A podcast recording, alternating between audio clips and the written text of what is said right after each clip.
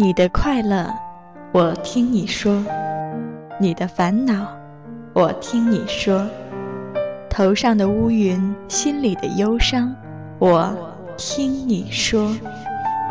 当我们的命运以声音的形式交汇的那一刻，我在这里听你说。听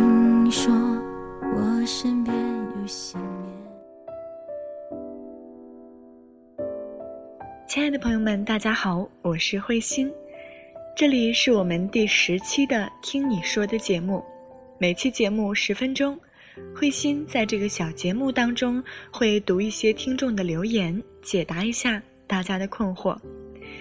如果你有什么样的想法或者是问题，都可以在我们的公共平台 QQ 空间幺幺七五幺零二三八四，或者是我们的邮箱。怀旧零五二幺 at qq 点 com 来给我们留言。今天我们来分享一位叫做林的这位听众的留言。他说：“慧心你好，在这里我想跟你们分享一下我对爱的一点体会，是我父母的爱情经历。印象中说到恩爱夫妻，我总会第一时间想到我的父母。”因为在我的记忆里，从没见过他们争吵，最多只是一些小事的争论，不过最后也会愉快地达成共识。他们互相尊重，彼此照顾，虽然他们从来没有对彼此说过爱，但我却觉得他们的生活里处处都有爱。爸爸总是特别心疼妈妈。自己能做的事总会自己做，虽然他们都是农民，可爸爸从不让妈妈去做较为粗重的农活。在我们家一直以来都是爸爸做主厨。爸爸年轻的时候，我们村里的大男子主义还很盛行，他是第一个帮妈妈洗衣服、做饭的男人。他从来不介意别人说他。一个大男人竟然还做这些。妈妈是一个传统的农村妇女，虽然读书不多，但却聪慧过人，好多东西她都能无师自通。妈妈是家里的主心骨，她和爸爸经营着我们家的生活。我喜欢听爸爸说：“你们阿妈呀，天气一热，在外面做点活，脸就红扑扑的。”我就不让他做了，让他回家休息。我知道，一个女人到五十几岁依然有人这样体贴照顾着，那是多么的幸福。喜欢看着妈妈留好吃的东西给爸爸，喜欢看他给爸爸添置衣帽鞋袜，喜欢看着他为爸爸张罗这张罗那。我知道，一个男人。被一个女人这样用爱包围着，他的一生就是幸福的。我们能够从林的描述当中感受到他的幸福。之前慧心看过一个说法，说一个孩子在一个充满爱的家庭环境当中成长，会对他的人生观、价值观都能起到一个很好的助力，会使孩子更加善良。更加坚强，更加自信，更加幸福。很显然，父母的这份和谐和恩爱也感染了林，使他也幸福洋溢。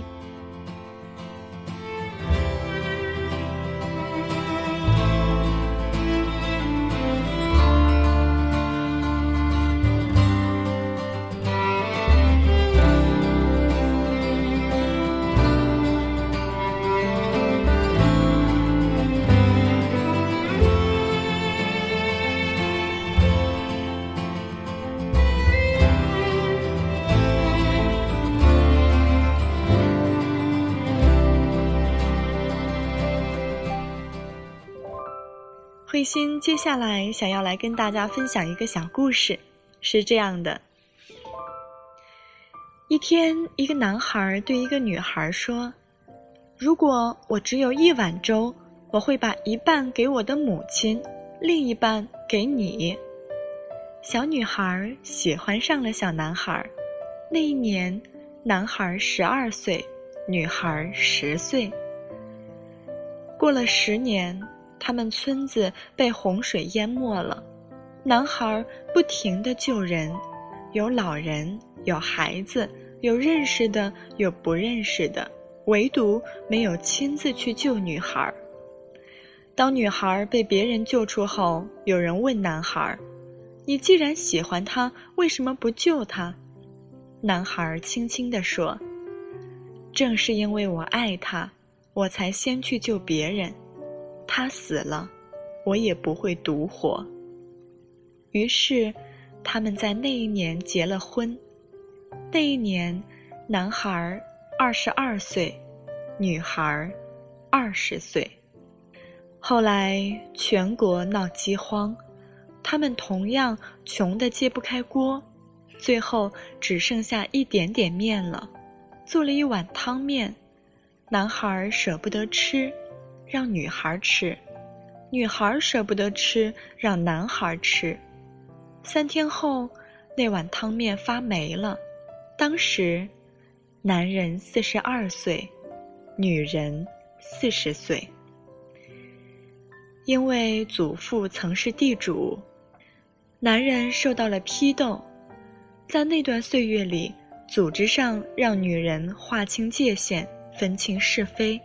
女人说：“我不知道谁是人民内部的敌人，但是我知道。”他是好人，他爱我，我也爱他，这就足够了。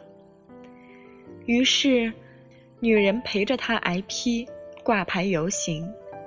夫妻二人在苦难的岁月里接受了相同的命运。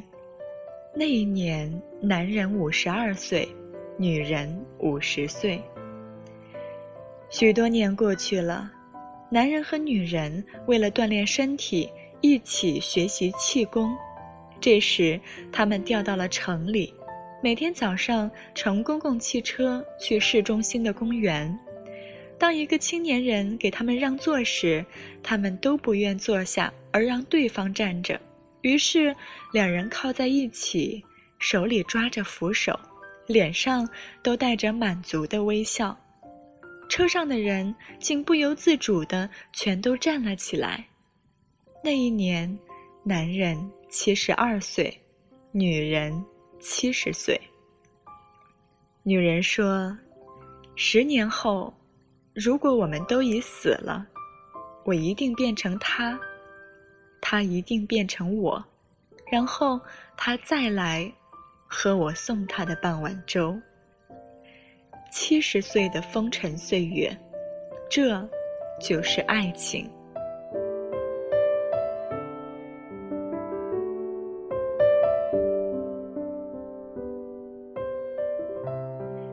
其实我们在生活当中所接触到的音乐、电影、文字当中，不乏歌颂美好的爱情。也有人说，爱情是美好，却太遥不可及，而婚姻就是爱情的坟墓。